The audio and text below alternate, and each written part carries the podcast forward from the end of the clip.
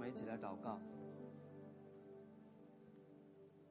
赐诸般恩典的神啊，我们感谢你，因为你是愿我们凡事兴盛，身体健壮，正如灵魂兴盛一样。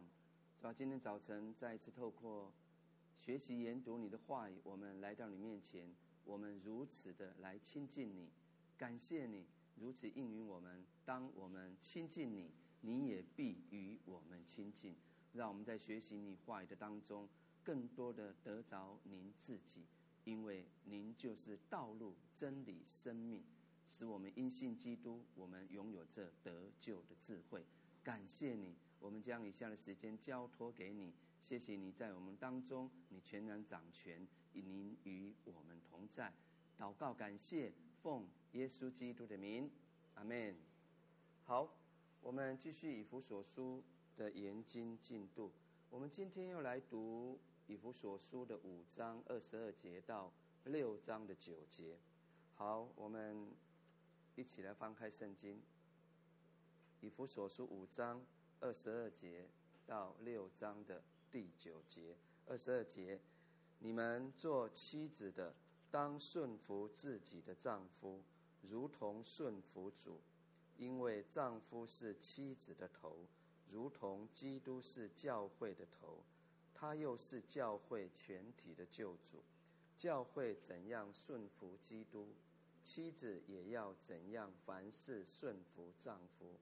你们做丈夫的要爱你们的妻子，正如基督爱教会，为教会舍己，要用水借着道把教会洗净，成为圣洁，可以献给自己，做个荣耀的教会，毫无玷污。皱纹等类的病，乃是圣洁、没有瑕疵的。丈夫也当照样爱妻子，如同爱自己的身子。爱妻子便是爱自己了。从来没有人恨恶自己的身子，总要保养顾惜，正像基督待教会一样，因我们是他身上的肢体。为这缘故，人要离开父母。与妻子联合，二人成为一体，这是极大的奥秘。但我是指着基督和教会说的。然而，你们个人都当爱妻子，如同爱自己一样；妻子也当敬重她的丈夫。你们做儿女的，要在主里听从父母，这是理所当然的。要孝敬父母，使你得福。在世长寿，这是第一条带应许的诫命。你们做父亲的，不要惹儿女的气，只要照着主的教训和警戒养育他们。你们做仆人的，要惧怕战兢，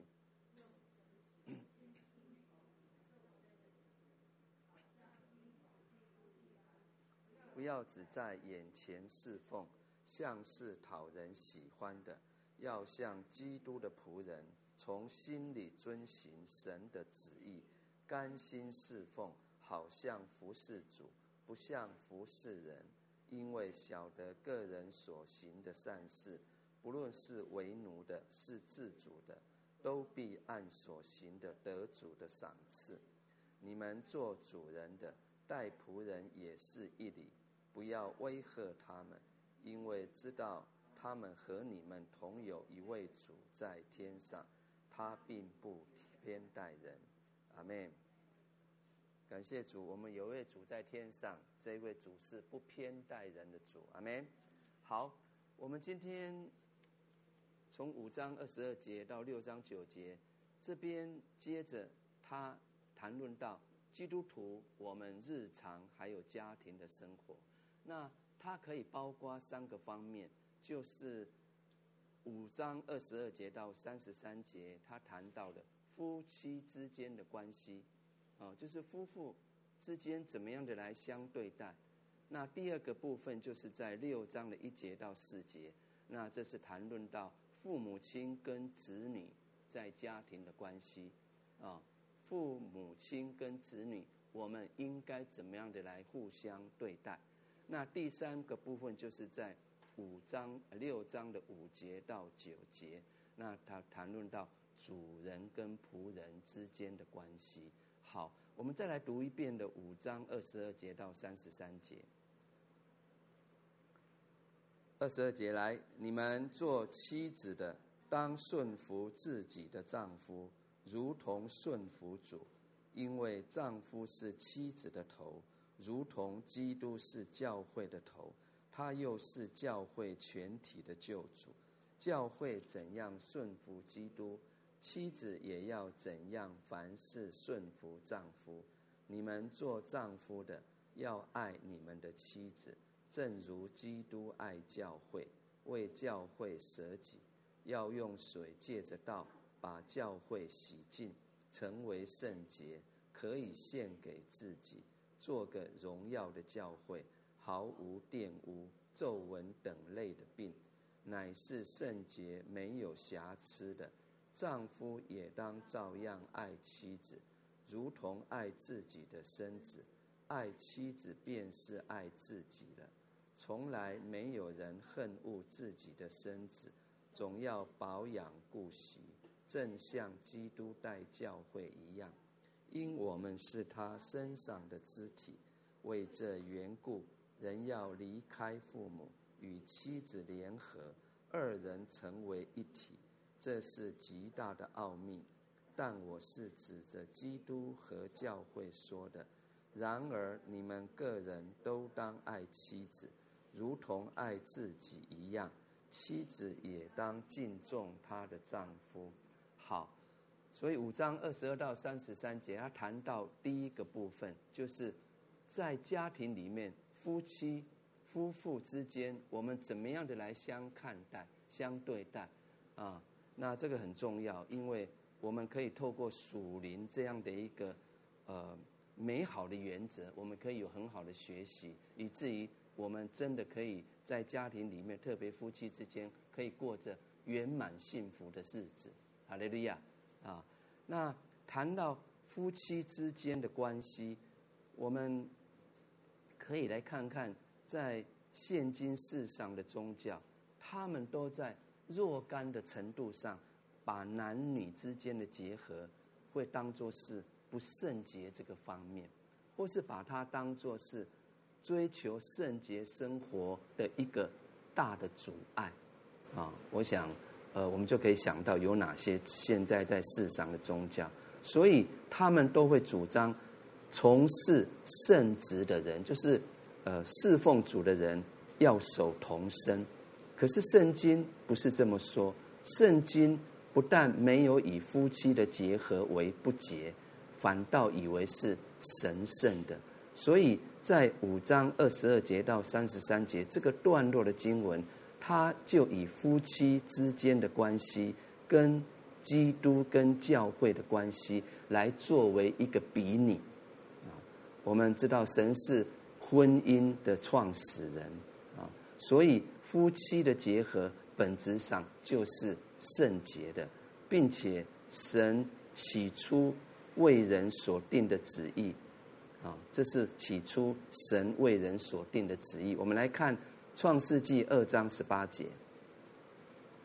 我们来读来，创世纪二章十八节，耶和华神说：“内人独居不好，我要为他造一个配偶。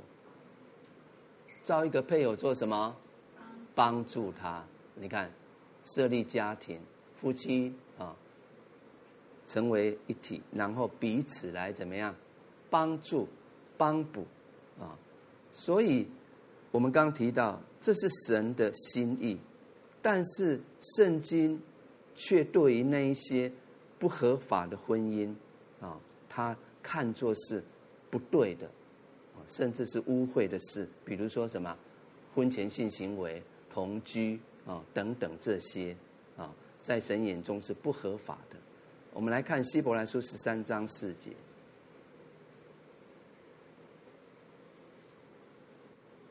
我们来读来：婚姻，人人都当尊重，床也不可污秽，因为我的声音比你们大声哈，还是你们戴口罩，牧师听不到。来，婚姻，人人。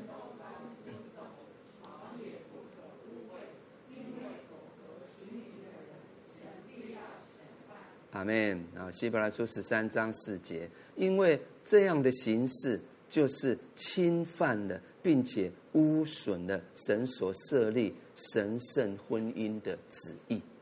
啊所以，我们都是神的儿女，我们是基督徒，我们就应当有这个认识：婚姻是一件光明正大的事，并且在这样的基础上，就照着神的旨意和安排，照着什么？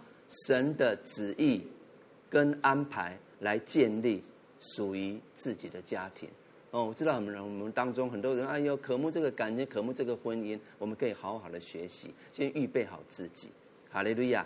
啊，照着神的旨意和安排来建立这个属神的家庭，啊，让神让耶稣基督真正成为我们家庭的主。好，那刚才我们读了二十二节到三十三节，那在二十二节这边说什么？你们做妻子的当顺服自己的丈夫，如同顺服主，因为丈夫是妻子的头，如同基督是教会的头。他又是教会全体的救主。好，二十二节、二十三节，基本上哈，有不少人对这几节的圣经感到困惑啊，或者认为没有办法去接受，或者他们以为说这是圣经按照当时社会的情况所写下来的教导，所以不合现代的啊这个世代，不合时宜。那也也就是当时的妇女在社会啦或家庭当中，他们地位哦就是不平等啊，就是一个附属的地位，完全谈不上所谓的男女平等。可是现今世代呢，男女是平等的，所以他们认为这些话是不合潮流的啊。可是我们。万不能以时代潮流来衡量圣经神的话，我们应该有什么样的态度？我们应该以圣经的真理来衡量时代的潮流。好，我们来讲一遍来，我们要以圣经的真理来衡量时代的潮流。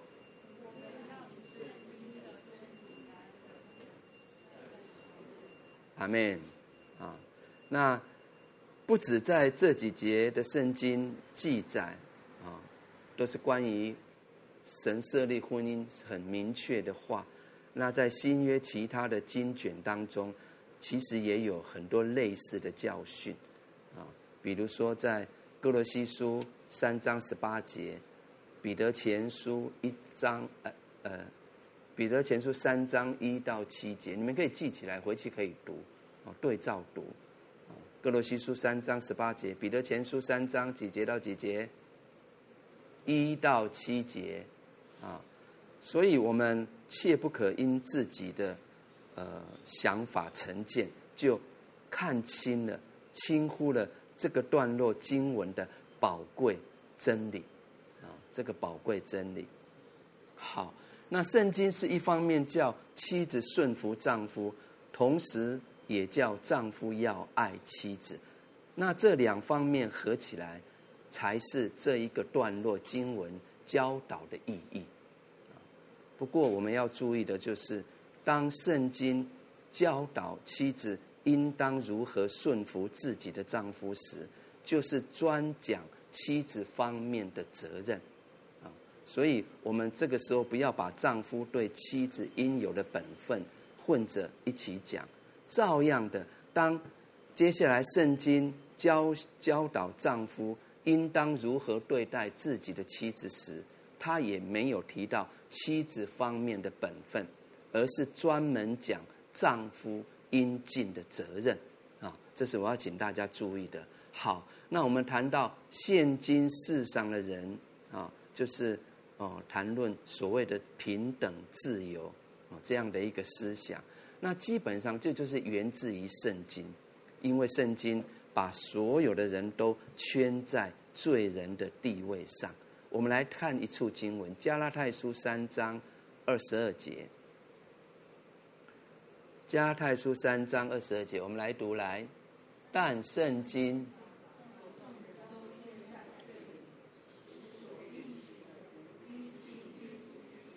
归给那信的人。但圣经把罪人都圈在罪里，使所应许的福因信耶稣基督归给那信的人。你看，把所应许的福因信耶稣基督归给那信的人。感谢主，我们都得着了。阿门啊！所以。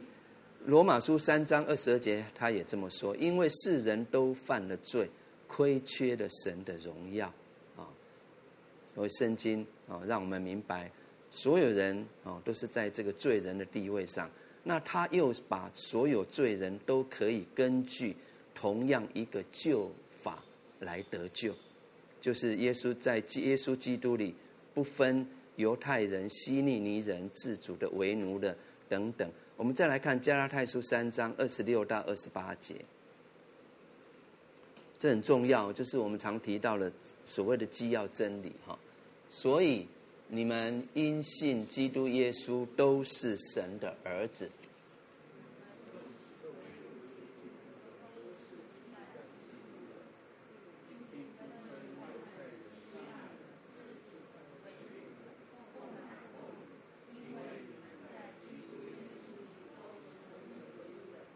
不分种族啦，男女老幼、肤色啦，因为我们在基督耶稣里都成为一了，哦，就像耶稣基督跟父神本为一啊，那这就是自由平等思想的根源，圣经的根源。那这种思想随着基督教啊的呃发展，它就影响了整个世界的人。就成为现今时代的所谓潮流。那这种潮流既然源自于圣经，这样的话，圣经怎么会在夫妻之间的关系上又主张男女不平等呢？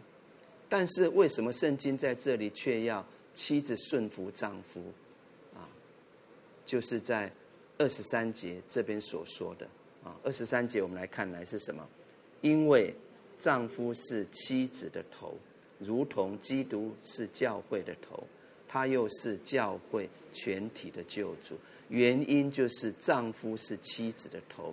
那这这边就指出，这就是神对于家庭所安排的次序啊，对于家庭所安排的什么次序啊？那这就不是平等。或不平等的问题，而是关乎在家庭当中岗位跟职责的问题啊。家庭的头，他就有他自己要担待的，在这个家庭啊，他要他要尽责的啊，这样这个部分，就像呃，一个国家需不需要有一个元首？需不需要？像我们需要总统啊、总理啊、院长。等等的，那一间学校就需要有一个谁校长，所以让我们知道，任何一个团体机构就是要有一位领袖，我们就不能说那是不平等啊，因为这是关乎岗位跟职责的问题啊，不是平等不平等的问题。也就是说，如果每个人都争着要做头、做校长，做元首或领袖，结果呢，一定发生种种的不安跟动乱，一定是吵杂嘛、吵闹嘛。那在家庭当中一样的，如果夫妻夫妇都争着做头，家庭一定必然没有平安。国家、学校、社团的领袖，不就是由人推举或是聘请的吗？可是，一家之主呢，却不能由人。来推举，所以夫妻的结合，既然是由神的旨意来安排，那家庭的次序当然就也要由神来安排啊。所以神对家庭的安排是什么？丈夫是妻子的头啊。那这个安排就是根据神创造人类时所给予男女之不同的。特长就是专长来定规的，那刚才我们一直提到，如果我们以为男女平等，就是要男女多做相同的事，或是都站站在相同的岗位，那你就是误解了平等的意思。真正的平等是什么？就是消除阶级的分别，并不是消除职责和才能的类别。哦，这一句话大家可以思考：平等是什么？平等是消除阶级的分别，并不是消除职责和才能的类别。啊，因为男女就是有不同的特长。所以神就照着他的智慧和他所给予男女的不同特质、特长，而安排了丈夫做妻子的头，使他们都各尽自己的本分，为家庭来谋求幸福。哦，谋求幸福。那我要还要请大家注意，就是丈夫虽然是妻子的头，那这个头的意思是代表一个功用。和职责的分别，也就是说，夫妻在基督里的地位根本是一样的，啊，也就是说，圣经从来没有一种观念，以为一个人只要是男的，啊，他在基督里自然是高人家一等，或是只要是女的就矮人一截，不是的，因为我们都是受了神儿子的灵而呼叫神为。阿爸父，所以圣经对男女阶级的观念根本没有存在，哦，根本没有存在。好，那他又说，丈夫是妻子的头，这个头就是以身体做比喻来说的。我们来看我们的身体，对不对？按照身体跟头的关系，虽然头是在身体之上，可是它与身上其他肢体之间并没有所谓的。阶级存在，啊，那这就是神创造人、创造人的神所安排的次序。照样的，在神所设立的家庭当中，我们也必须按照神的安排，这样才会有平安。啊，好，那经文说什么？如同基督是教会的头，这句话它说明了神安排丈夫做妻子的头，正如。正如同基督是教会的头，是不需要去辩论的一样，因为这就是神奥秘的旨意，是理当如此的。我们只能照着神的启示来去信服，好去跟从。那又说什么？他又是教会全体的救主。好，这一句话解释了基督耶稣所以能成为教会的头的。理由啊，主耶稣不不只是教会的元帅、元首，他也是教会全体的救主。因为耶稣基督曾经舍命流血买赎了教会，他是教会的头。那这不但是根据神的旨意，也是根据他作为教会的救主的一个事实。那这一句话就来提醒丈夫们。虽然是妻子的头，却不可以妄用头的地位来欺压妻子。反之呢，倒要像基督做教会的头，啊，就是要爱顾、保护、救护教会的责任那样来爱护自己的妻子。啊，那关于这一点，接下来会有更详细的讨论。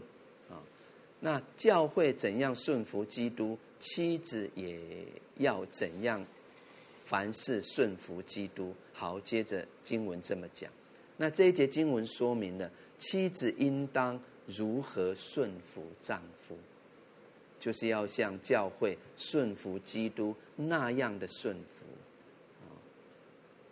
也就是说，嗯，教会顺服基督，这是毫无保留的，这是合乎真理的。那妻子。也要这样来顺服自己的丈夫，也就是说，耶稣基督必然不会使教会做违背真理、不合神旨意的事。所以，妻子呢，你们也要像教会顺服基督那样的顺服丈夫。所以这边就说明了，妻子之顺服丈夫，就是在神旨意之下的真理范围，啊，那这里说的凡事，就是在真理范围之内的凡事，哎，这个很重要哦，哈，啊，所以如果我们不不不明白这样的真理的话，可能就会发生说，我是家庭的头，听我的就没错，哇，可是我们却知道说，这个事情并不是在真理范围，所以就不对，啊，不合宜的，所以。凡事是在哪边？真理范围内的凡事啊，这个很重要。好，那圣经以教会之顺服基督与妻子之顺服丈夫来比拟，来说明，他就表示妻子顺服丈夫，除了因为是神对家庭安排的次序以外，也因为是神要在每一个。基督徒的家庭当中，借着妻子顺服丈夫来作为一个象征，来不断提醒信徒，教会教会应当顺服耶稣基督，就是教会的主，教会的元帅。阿门。好，那接下来是五章二十五节到二。